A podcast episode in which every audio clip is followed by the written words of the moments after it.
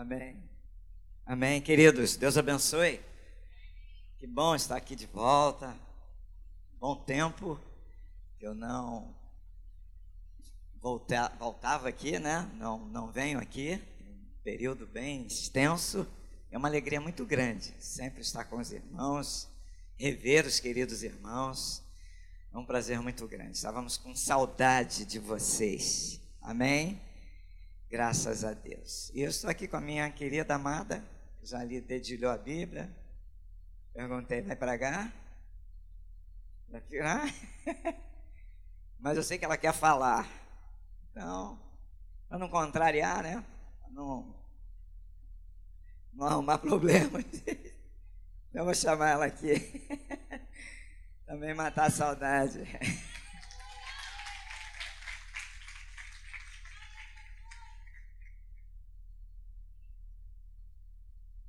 Glória a Deus, que bom estar tá aqui.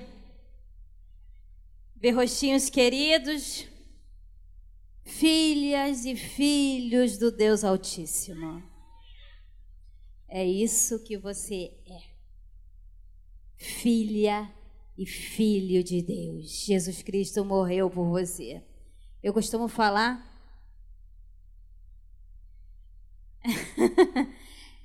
Eu costumo falar, meus irmãos, que se não existisse ninguém no mundo, antes de mim, no meu passado, agora no meu presente, ou se nascer alguém no futuro, Jesus continuaria morrendo por mim unicamente. Porque a palavra de Deus fala que ele morreu por mim. Ele se fez Cordeiro Santo, ele fez o Messias. Então, meu irmão, igreja do Senhor, tem essa palavra no seu coração nessa manhã. Você é uma pessoa única, formada à imagem e semelhança do Altíssimo. Não importa mais ninguém no mundo. Aqueles que já morreram, aqueles que estão vivos hoje, aqueles que vão nascer. Não importa. Se não existisse ninguém mais no mundo, fosse só você, fosse só o Adão do Senhor, ele morreria por você. Faria tudo novamente. Viria aqui à terra, pregaria para você, viveria com você, morreria por você. E viria te buscar. Não sabemos como vai ser essa nossa passagem através da morte física ou através do arrebatamento, mas uma coisa nós temos a certeza, através da palavra de Deus fala que ele morreu por nós. Acesso à presença do Pai nós temos através do sangue de Jesus Cristo. E ele vai vir nos buscar sim. E nós viveremos com ele porque ele morreu por você. A palavra de Deus fala assim: entrega o teu caminho ao Senhor, confia nele e o mais ele fará. Ou mais ele fará. Então nós não sabemos o que está por vir. Mas uma coisa nós temos a certeza, o Senhor nos ama e Ele está com a sua vida nas mãos dele. Ninguém pode fazer nada, fazer nada contra você, planejar contra a sua vida. Nenhum vírus pode atacar as suas células se o Senhor não permitir.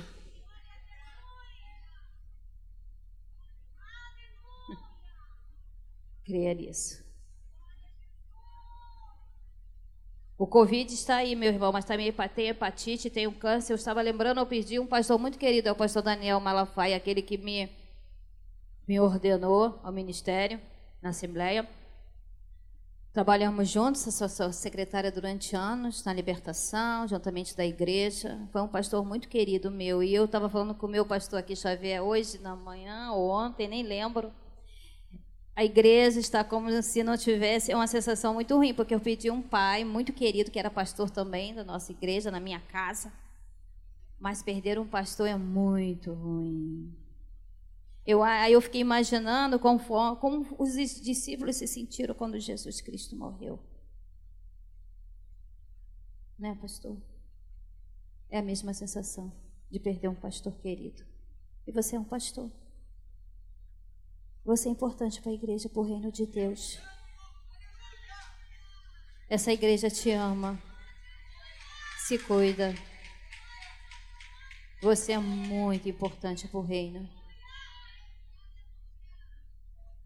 Ouviu, pastor? Pastor Xavier. Essa igreja toda te ama. E Deus tem nos preservado, meus irmãos. Deus tem nos preservado e nos abençoado. Deus abençoe a sua vida. Deus abençoe a sua vida, pastor. Obrigado, minha irmã Rose, missionária Rose. É porque quem falou ali, para mim, essa palavra não foi a minha esposa, foi a serva de Deus, não é? Missionária, glória a Deus. Meu irmão, minha irmã, convido você a se colocar em pé, abrir a sua Bíblia em Juízes, no livro de Juízes, capítulo de número 6. Graças a Deus que tem nos conduzido em triunfo. Hoje é o dia da Bíblia, como o diácono Jaime falou aqui, muito bom. 2 Timóteo 2,15, né? procura-te apresentar a Deus aprovado, obreiro aprovado, que maneja bem a palavra da verdade. Qual é essa? Que palavra é essa? Salmo 119, verso 105. Lâmpada para os meus pés é a tua palavra e luz para o meu caminho. Precisamos mais do que nunca, irmãos, o Jorjão falou aqui, prepare-se para a volta do Senhor. E aí a gente só fica pensando, como a Rosa falou aqui, no arrebatamento. Mas Jesus está voltando para a gente. Não é? Voltou para o bispo Daniel Malafaia. Voltou para alguns outros irmãos. Ele está voltando. Nós estamos vivendo um tempo semelhante ao tempo da igreja primitiva, em que a qualquer momento, independente da condição é, social, da capacidade que você tem, de, de, de dos recursos que você tem, é? A gente percebe que a morte realmente está no controle de Deus. É Ele que controla todas as coisas, porque Ele tem chamado pessoas que têm todos os recursos para se cuidar, os melhores médicos, os melhores hospitais, melhores remédios, melhor alimentação. E isso não tem garantido a vida de ninguém, não é? Não garante a vida. Quem garante a nossa vida é Jesus. É? Muitas pessoas sem nenhum recursos, vivendo em áreas de risco, de contaminações constantes, estão aí. Então, prepara-te, ó Israel, para encontrares com teu Deus. Precisamos estar preparados para o nosso arrebatamento. É? Deus pode arrebatar você a qualquer momento. E aqui é uma igreja dos milagres. Cadê o Miro? O Miro estava aqui. Miro é um milagre. Marcelo é um milagre. Paulo Monteiro é um milagre. Glaucio é um milagre. Olha quantos milagres. Milagres de vida. Mas a Bíblia nos ensina que os milagres são para glorificar o nome do Senhor. Preste atenção nisso. Os milagres são para glorificação. O milagre que aconteceu com Glaucio não é para a glória dele, mas é para a glória do Senhor. E ele está aqui vivo. Mas se, se Deus tivesse levado o Glaucio, o nome dele teria sido glorificado, porque é para a glória dele. Jó perdeu tudo, ele disse, lá no capítulo 1, verso 25: No saí do ventre da minha mãe e no voltei, posso voltar Deus me deu, Deus tomou. Louvado seja o nome do Senhor. Assim como Jó glorificou na perda, ele perdeu, mas glorificou, o nome do Senhor foi glorificado na vida dele. Ele não se desviou, ele não se abateu, ele não ficou chorando nos cantinhos, ele glorificou o nome do Senhor. Assim como também Miriam cantou lá no, em Êxodo capítulo 15, após o mar vermelho se abrir. E ela disse: Deus lançou o, cavaleiro com seu cavalo na água. Ele foi, submergiu e Israel atravessou a pé enxuto. Então o nome do Senhor é glorificado. Lá em Hebreus, lembrei agora, capítulo número 11: mulheres receberam seus mortos, homens andaram pelos antros, da terra. E esses homens glorificaram o nome do Senhor com as suas perdas. Percebam, o nome do Senhor é glorificado em todo tempo, em todo momento. Toda boa dádiva, todo dom perfeito vem lá do alto, desce do Pai das luzes, onde não há sombra de variação. Tudo vem de Deus, tudo que é bom vem do Senhor. Amém? Vamos ler o texto, verso 11, capítulo 6 de Juízes. Então veio o anjo do Senhor e assentou-se debaixo do carvalho que está em Ofra, que pertencia a Joás, a Bezerita, e Gideão, seu filho, estava malhando o trigo no lagar para o pôr a salvo dos midianitas. Então o anjo do Senhor lhe apareceu e lhe disse: O Senhor é contigo, homem valente. Respondeu-lhe Gideão: Ai, Senhor meu, se o Senhor é conosco, por que nos sobreveio tudo isto? Vamos dizer juntos, verso 13? Essa primeira parte? No 3, 1, 2, 3, pode ver na tela.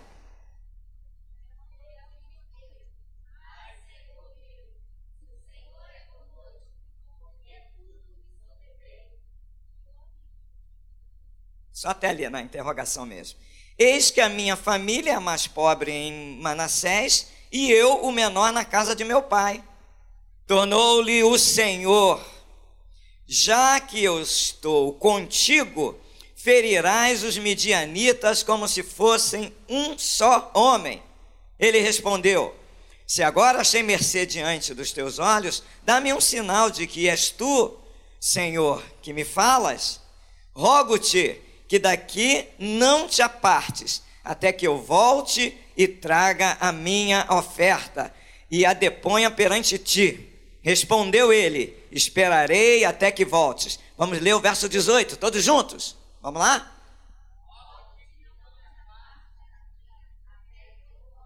Trazendo no meu presente.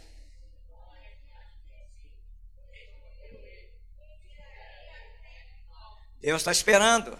Deus está te esperando você trazer a sua oferta. Que oferta você trouxe para o Senhor nesta manhã? Deus está esperando a sua oferta. Vamos dizer juntos: Deus está esperando a minha oferta. Deus está esperando a minha oferta. Feche os seus olhos. Senhor, louvamos ao teu nome nesta manhã que estamos aqui exaltando e glorificando o teu santo e poderoso nome. Receba a nossa adoração receba o nosso louvor, receba a nossa gratidão, Senhor, que possa subir as tuas narinas e o Senhor aspirar como aroma suave em tuas narinas, esse louvor, a oferta que estamos trazendo nesta manhã, Senhor, estamos nos colocando diante de Ti. Cada um está colocando diante do Senhor a sua oferta. A tua palavra diz que o Senhor aceitou a oferta de Caim de, de Abel, perdão. O Senhor aceitou a oferta de Abel, porque o coração de Abel era um coração em, eh, que agradecia a Deus, era um coração grato, era um coração que estava voltado para Deus. E enquanto a Caim, o Senhor rejeitou a sua oferta. Não, o Senhor olhou para o produto para o objeto da oferta, mas o Senhor olha o coração. O Senhor olhou o coração de Caim, e o coração de Caim era um coração amargurado, era um coração irado, era um coração revoltado. Porém, o Senhor não aceitou a sua oferta, mas aceitou a oferta de Abel. E nós estamos trazendo nesta manhã ao teu altar a nossa oferta, Jesus, receba, e o Senhor está esperando a nossa oferta. Se porventura existir alguém aqui irado, e alguém aflito, alguém preso no pecado, alguém, Senhor, ah, ah, totalmente, ó Deus, cheio de ódio em seu coração, que nesta hora, Senhor, possa acontecer o arrependimento, a tua palavra sempre nos dá chance. O Senhor diz: quando você trouxer a tua oferta ao altar, você verifique se existe alguém que tem alguma coisa contra você, e vai, e reconcilia-se, e conserte, e resolva o problema, e depois volte e traga a sua oferta e ofereça ao teu Senhor. É nesta hora que nós estamos refletindo, ó Deus, se existe alguma coisa, algum problema, alguma barreira, pois a tua palavra diz, através do profeta Isaías, que os nossos pecados, eles fazem a separação entre nós e o nosso Deus. E nós estamos agora, Senhor, confessando os nossos pecados. Lava-nos com teu sangue, Jesus.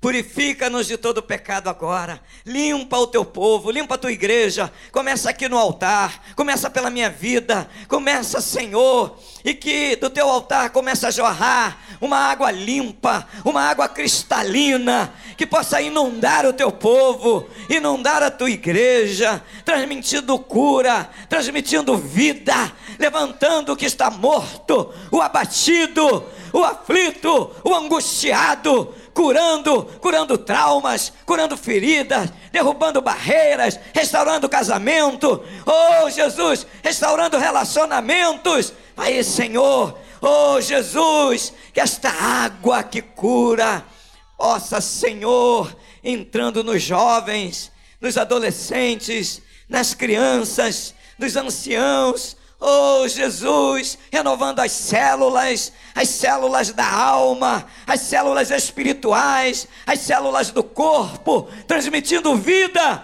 vida do alto, vida de Deus para nós nesta manhã. Oh Jesus, o Senhor diz na Sua palavra: Eu vivo e vós vivereis. Dá-nos vida nesta manhã, Senhor. Na vida ao teu povo, à tua igreja. Renova, batiza com o Espírito Santo. Levanta, Senhor. Levanta aquele que caiu. Levanta aquele que está triste. Estenda a tua mão. Aquele que perdeu alguém, perdeu alguma coisa. Renova nesta manhã. Renova nesta manhã. Assim como o Senhor disse a Gideão. Como o Senhor diz, Senhor. Oh Deus, ao teu filho, né? o Senhor diz ao teu filho nesta manhã eu sou contigo, eu sou o teu Deus. Vai nesta tua força e derrota os midianitas e derrota os teus inimigos. Aleluia. Louvado seja o nome do Senhor. Receba a nossa gratidão nesta manhã. Em nome de Jesus. Amém. Tome o seu lugar, meu irmão, em nome de Jesus. Graças a Deus. Meus irmãos, esse texto retrata um tipo de mensagem que eu quero trazer para nossa reflexão nesta manhã. O título da mensagem é O Cuidador. A gente, é, no nosso tempo, a gente tem é, vivido esse tipo de, de experiência. Inclusive, é, uma, é um braço profissional, é um cuidador os cuidador, aquele que cuida dos idosos, tem até os cuidadores dos, anim, dos animais.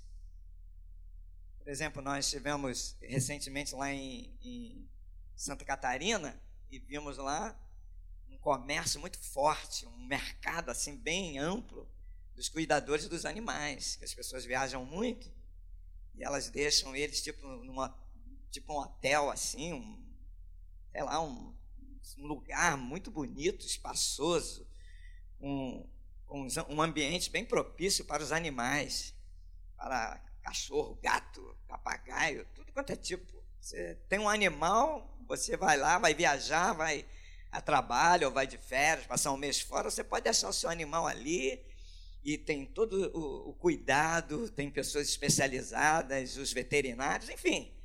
Então, cuidador é muito importante, traz uma tranquilidade hoje, não é? Para o idoso, você ter alguém que cuide, que fique 24 horas com essa pessoa, cuidando, e essa pessoa, é, é, esse cuidador, ele não somente é, entra no, na, no, lado profissional, mas entra também no lado afetivo, cria-se laços é? de afetividade entre esse cuidador e o, aquele que é cuidado. E aqui eu quero associar essa nossa experiência de vida, esse nosso conhecimento, com o que Deus faz conosco. É o Deus cuidador. É o Deus que cuida dos seus, que não abandona ninguém, que não despreza ninguém, que observa os mínimos detalhes, que, que fortalece o, a relação, se aprofundando, conhecendo o teu íntimo, como a, a, a sua palavra sonda o nosso coração. O, o, o Diácono Jaime leu aqui, Hebreus capítulo 4, verso de número 12, se você puder colocar aí, Fabiana, por favor, que ele fala dessa palavra. Quando ele fala da palavra, ele está falando do próprio Deus. Jesus é o Verbo de Deus, é a palavra de Deus. Olha lá, é, é essa palavra que é Deus, a espada de dois gumes, é, penetra até a divisão da alma e espírito, que há alguns anos atrás era considerável indivisível, era como átomo, não se pode dividir alma e espírito, porque é tão, é tão difícil, é tão junto, é tão misturado. Mas a palavra de Deus consegue dividir alma e espírito, juntas e medulas, é apta para discernir os pensamentos e as intenções, o que eu penso, o que eu intento, que eu quero fazer, que eu planejo fazer a, a, a curto, médio e longo prazo. Pois bem, a palavra de Deus sabe tudo isso, Deus sabe tudo isso. O 13, por favor. E não há criatura não há criatura alguma encoberta diante dele. Antes, todas as coisas estão nuas e patentes aos, seus, aos olhos daquele a quem havemos de prestar contas. Então é um Deus que conhece intimamente cada um. Davi expressou isso com muita clareza no Salmo, que ele conhece o meu deitar, o meu levantar. Antes da palavra sair, eu proferir a palavra, ele já sabe. Então, nós estamos diante de um Deus desse, um Deus cuidador, um Deus que cuida de você, dos mínimos detalhes, como a missionária Rose falou, nada acontece sem que ele saiba. Ninguém vai te atacar sem que ele não permita. Se você morrer hoje, se eu morrer hoje, não foi um acidente, foi porque ele permitiu que a minha é o meu tempo. Ele preparou já o meu lugar. Minha casa já está pronta. Não é isso que Jesus falou? Eu vou preparar-vos lugar. Quando preparar, vou chamar, vou levar. Não é assim? Você não está construindo a tua casa. Qual é o teu sonho? Aprontar tudo para mudar. Jesus está preparando a casa para você. Jesus está preparando a minha casa. Esses que já foram, a casa já está pronta. E quem sabe a minha está aprontando. A minha casa, eu pedi a Deus, Senhor, faz um, faça um casarão ao lado da casa do Jorjão.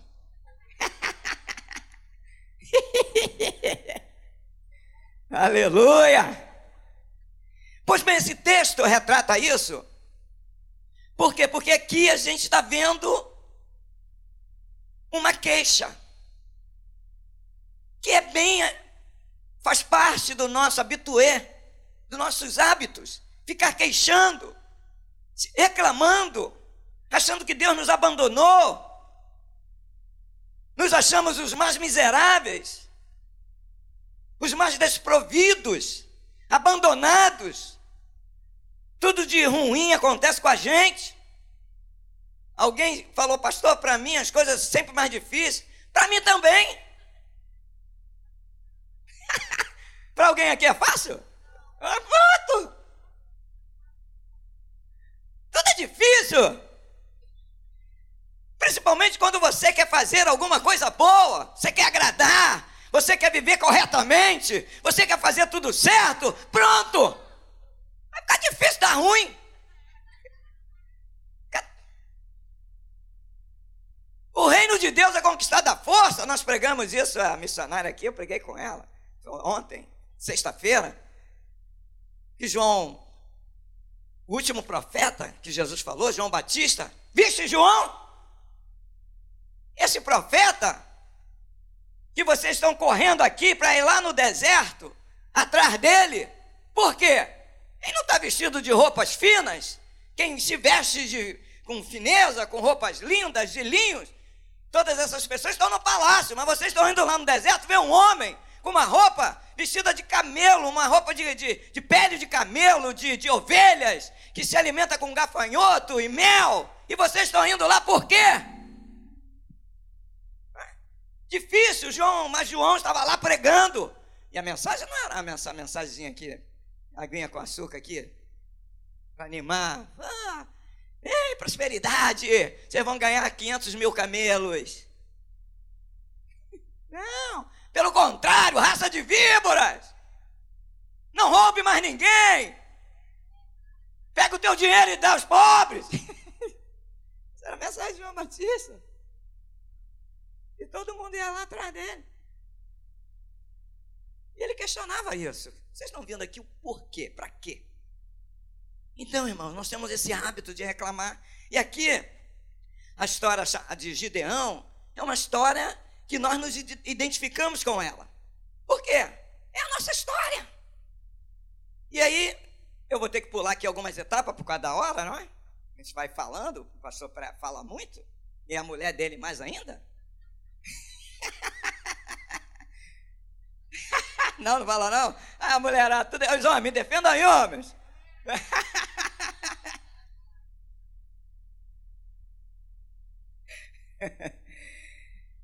Eu queria dividir com os irmãos algumas coisinhas que mostra que Deus está cuidando de você, meu irmão.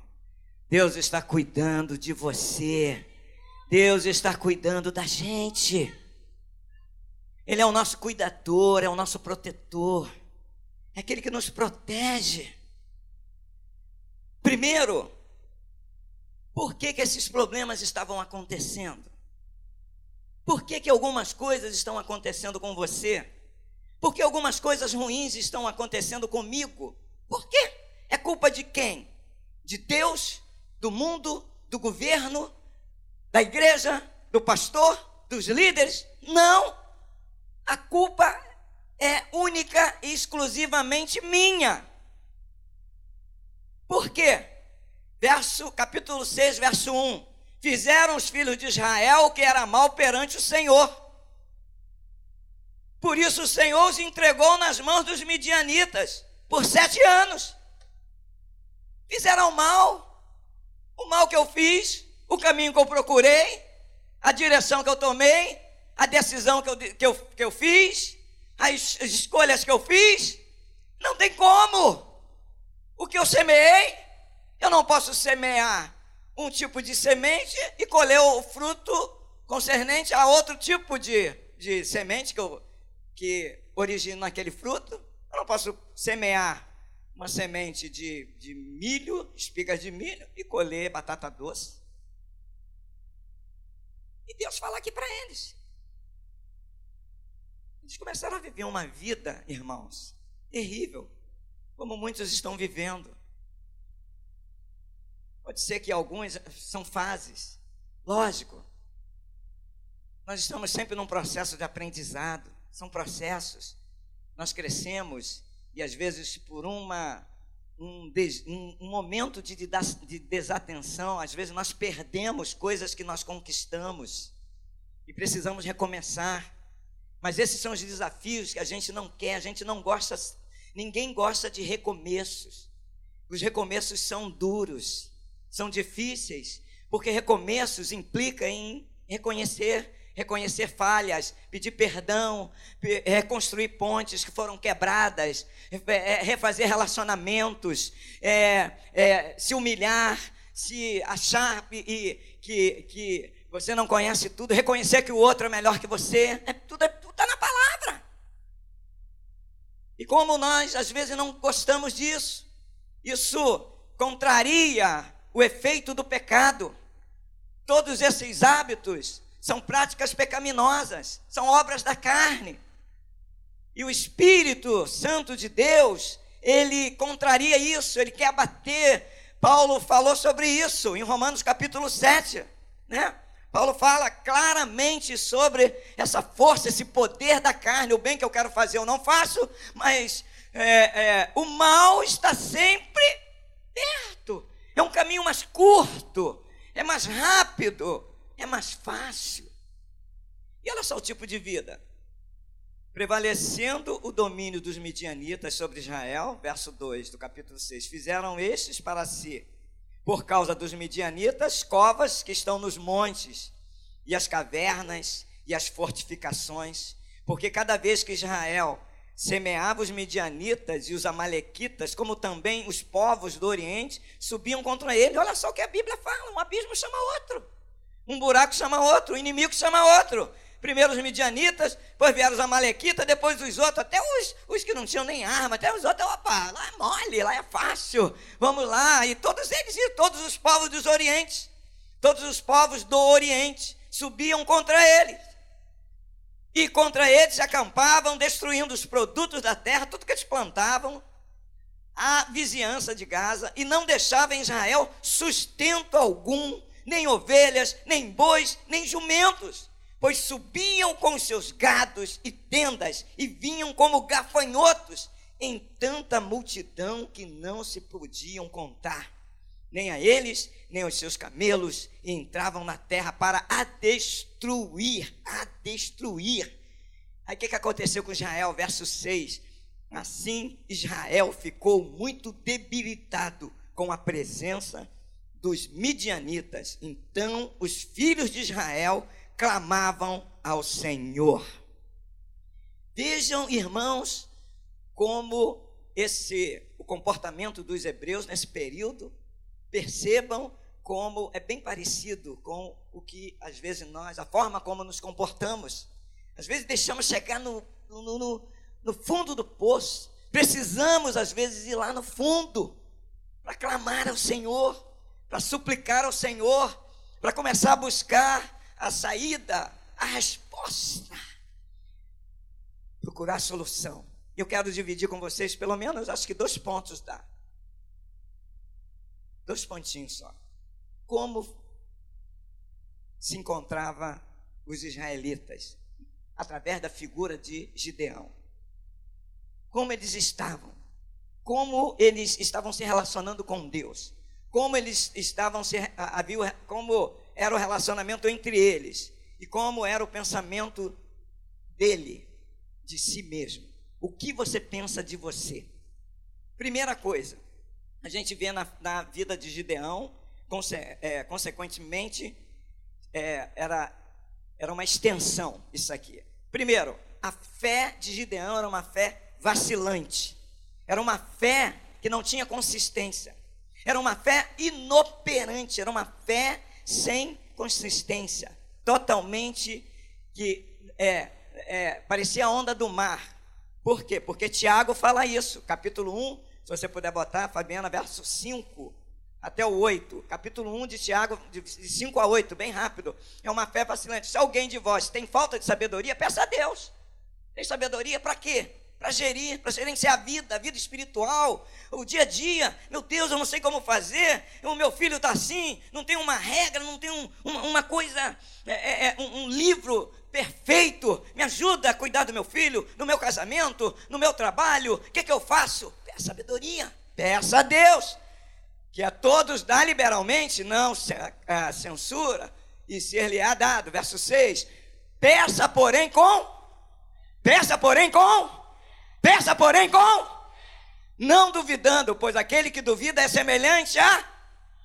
Semelhante a.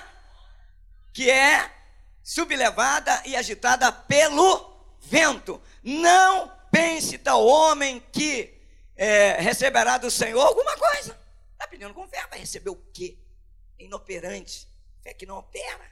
Não crê que Deus pode fazer. Não é crer na tua fervorosidade. Senhor, eu não mereço, eu não tenho nada, eu não sou nada, eu sou. Eu, eu, eu, eu, tudo que eu sou vem do Senhor. Tudo que eu tenho vem de Deus. Tenha misericórdia, eu não sei o que fazer. Então, uma fé inoperante. O verso 13 ele diz: Respondeu Gideão, Senhor meu, se o Senhor é conosco, por que nos sobreveio tudo isso? Talvez você esteja falando isso. Talvez você fale isso todos os dias, para você mesmo. E às vezes você verbaliza isso. Você fala para as pessoas: é Deus é comigo? Por que está vendo tudo isso? Por que o vírus? Eu vejo aí na internet, na rede. Por quê? Deus não controla? Deus não sabe? Como é que é a minha família? Eu todos os cuidados, tomei todos os cuidados, fiz isso, fiz aquilo. Como se a vida fosse uma ciência exata. Quando não é. Deus está com você. Você costuma cantar isso. Se Deus fizer, Ele é Deus. Se não fizer, continua sendo Deus. Ele é Deus. Nada vai abalar a sua estrutura. E mais, você crendo ou não, Ele continua sendo Deus. Mas só que ele não te desprezou e esse conceito que você tem é totalmente errado, ele é maligno, ele é do inferno. Você não pode receber, você não pode guardar dentro de você, você não pode armazenar isso, você tem que refutar. Não, Deus está, continua no controle. E sabe aonde você vai saber? Através daqui da palavra. Aí você abre a palavra de Deus e você vai ver ele dizendo. Ele cuidando. É uma fé vacilante. Um exemplo clássico aqueles no caminho de Emaús. Depois você consulta, que a gente não vai desenvolver aqui. Aqueles dois que estavam vindo de Jerusalém, após a morte de Jesus, voltando para casa, para sua aldeia, e Jesus se pôs no meio deles. E eles começaram a falar com Jesus, e, e, e num ponto da conversa, eles testemunharam sobre Jesus sem crer. E eles falaram assim: ó, Nada eles ouviram das mulheres, eles disseram, as mulheres que foram ao túmulo, está lá registrado em Lucas capítulo de número 24, do 22 em diante. Diz aí, ó. As mulheres falaram, o túmulo está vazio. Dois, o anjo declarou que Jesus não estava lá. Três, as mulheres afirmando.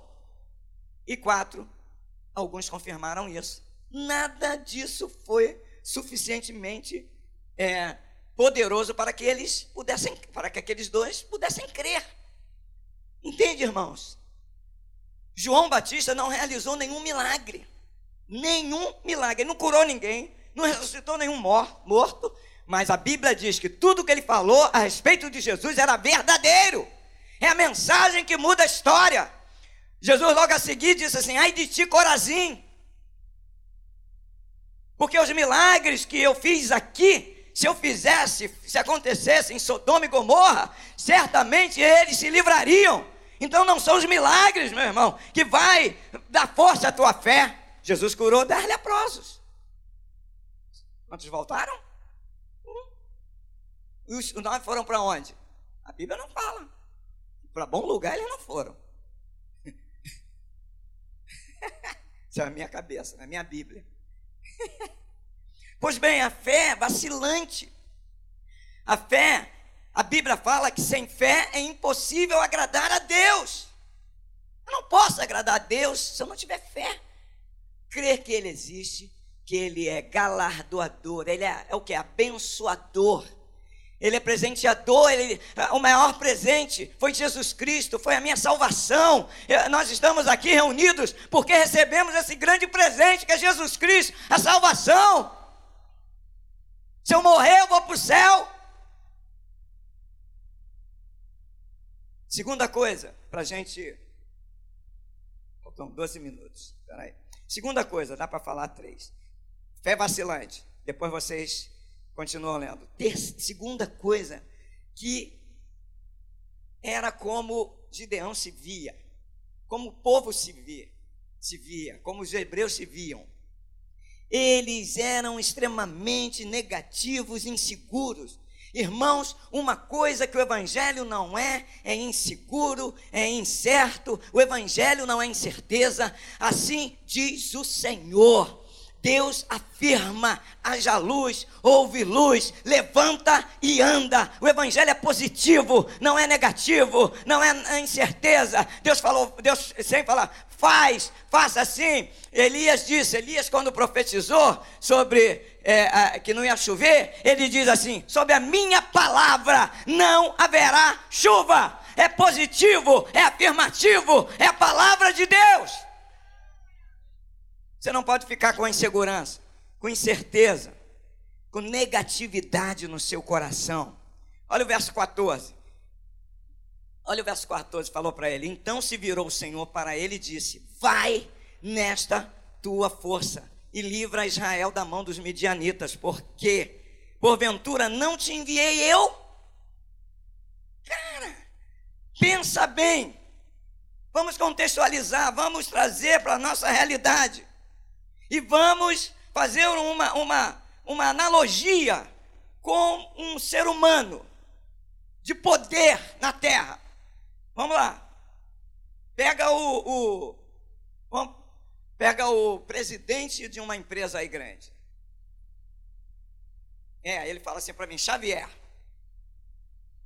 Xavier, com sotaque. Vai lá em tal lugar assim faz isso assim, ó. Leva isso aqui, ó, que é o meu nome. Aí eu. Mas, mas, seu Bill? Seu Bill? Seu Bill. Meu irmão, eu não tenho que falar seu Bill. Eu vou entrar, vou chamar o Jorjão. Jorjão, me leva. Vou lá, o homem mandou. Tô indo. Aí se o Jorjão ficar, mas, pastor, Jorjão, cala a boca e dirija.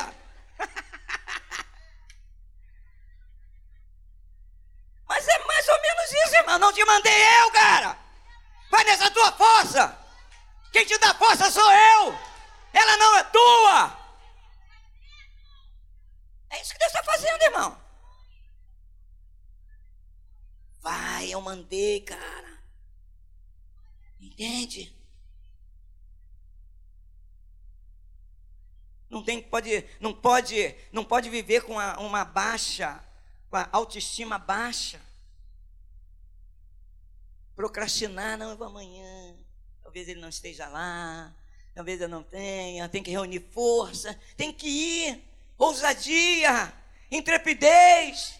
Deus não manda fazer certas coisas. Falou para Moisés: toca nas águas. O que clama a mim? Pega, faz alguma coisa.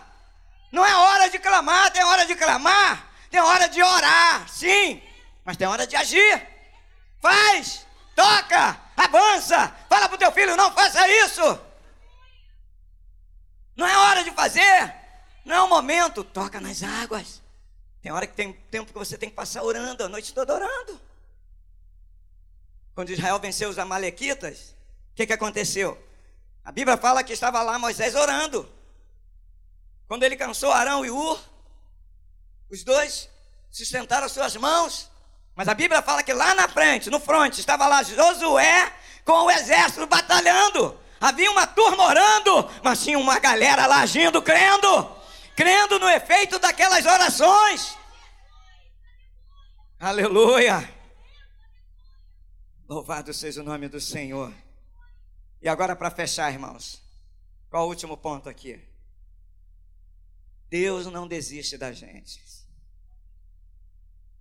Por que, que o Senhor agiu dessa forma? Porque o Senhor age assim conosco? Por quê? Porque você, eu, nós somos instrumentos de Deus para testemunho, para que o nome dele seja glorificado. As pessoas vão olhar para você e elas vão dizer, por exemplo, agora lá na família da, do bispo Daniel Malafaia, a sua esposa está lá, a bispa Gemima. Tem lá os seus quatro filhos, Fábio, Alessandro, Danielzinho e o Samuel. Tem lá as suas noras, suas quatro noras. Tem lá os seus netos. Tem toda a sua família. Ele era um homem forte, um homem firme, um grande líder aqui na nossa, no Rio de Janeiro, no Brasil, no mundo. Ele era líder da, de missões fora do Brasil. Ele era o, o presidente. E a família, ninguém esperava isso. E agora eles estão lá para demonstrar a fé deles. Vão ficar fazendo o quê? Choramingando? Vão parar a obra? Vão, vão desanimar? Vão ficar lamentando? Por que, que Deus fez isso? Como Gideão, se o Senhor é conosco, porque aconteceu isso? Tanta coisa que ele fez, tanta obra, pensou tanta gente. E agora, como se a morte para nós, irmãos, fosse derrota, a morte é a vitória. O nosso Deus é Deus de vivos. Jesus falou isso. É Deus de Abraão, de Isaac e de Jacó. Não é Deus de morto. Eu não estou sendo preparado para ficar aqui. O Evangelho nos prepara para a eternidade. Paulo diz que o viver é Cristo E o morrer é lucro. Quem não gosta de ter lucro? Não é? Você está sempre visando lucro. A morte é lucro. É o que nós ansiamos. Você é transformado para transformar pessoas. Você é preparado para destruir, romper com as hostes do inimigo. E Deus não despreza todas essas bobagens que Gideão falou aqui. Deus deixou de lado. Todas as bobagens que você falou, todas as coisas erradas que você fez, todas as meninices, as infantilidades, sabe o que, é que Deus faz? Deus joga de lado e insiste com você, porque você é o alvo de Deus. Você é o alvo de Deus. Deus queria preparar Gideão para ser um grande líder. Improvável, um líder improvável.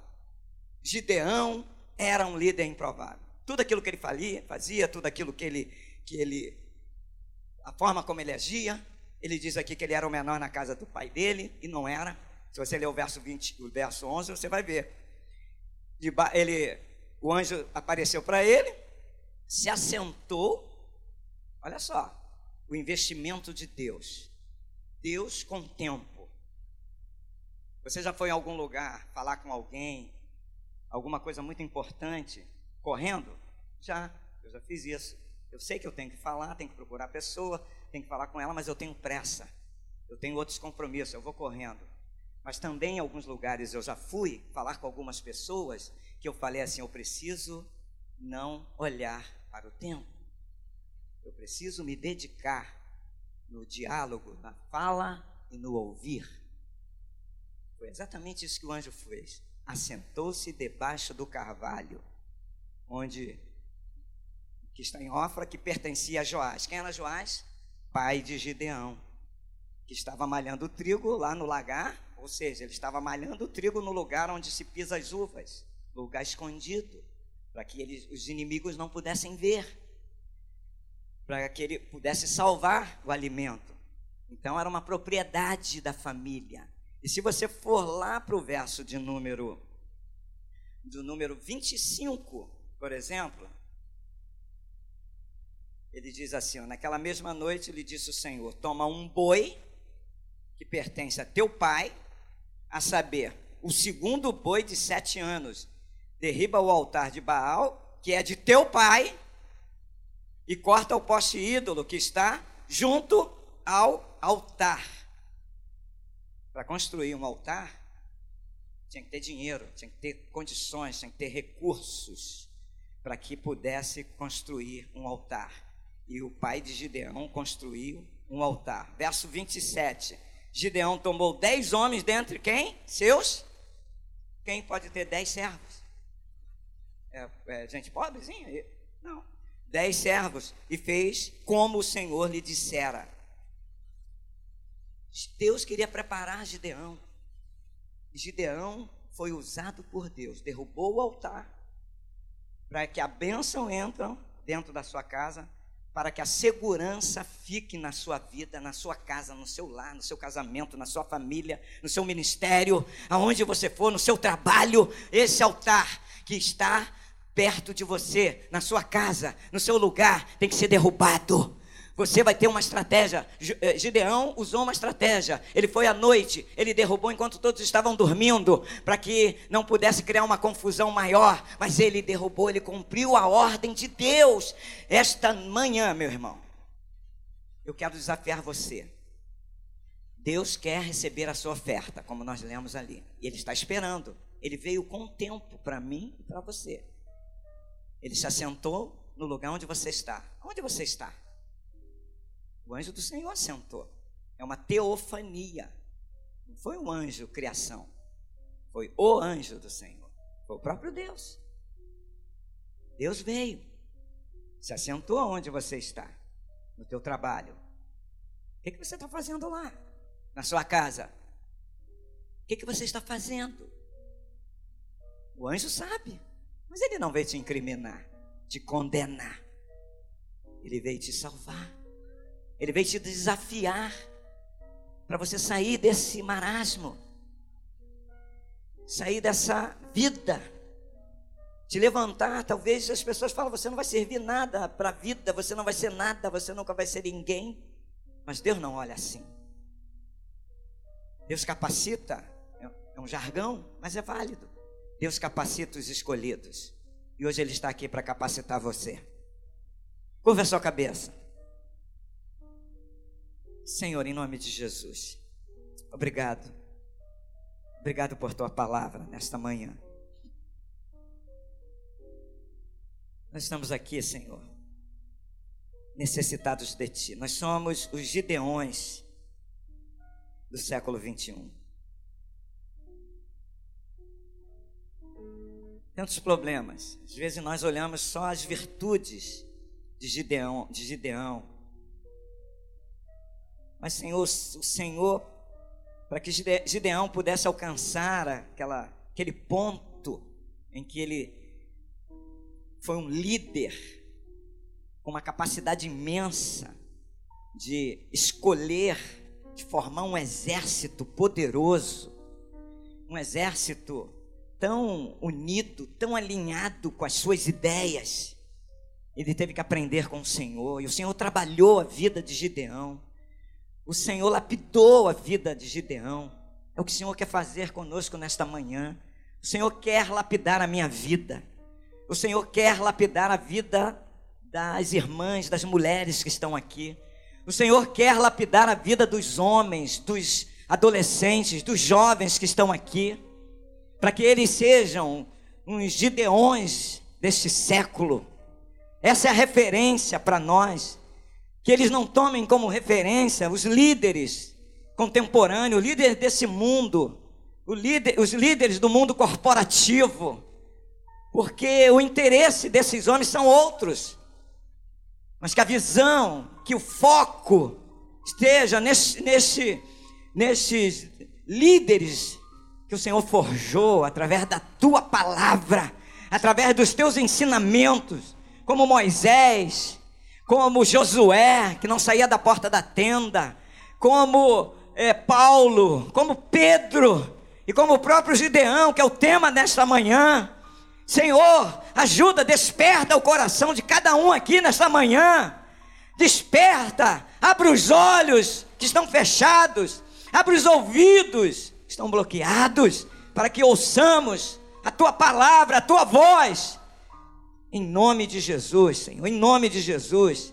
E o medo vai ser de, destruído da nossa vida e a nossa baixa autoestima será eliminada, será eliminada, pois nós temos um Deus vivo, um Deus poderoso, um Deus que venceu a morte, um Deus que venceu o diabo, um Deus que ressuscitou. Senhor, desperta o teu povo, desperta a tua igreja, desperta os teus filhos, possamos entender que o Senhor tem cuidado de nós. Vamos ficar em pé, queridos. Já estamos terminando. Glória a Deus.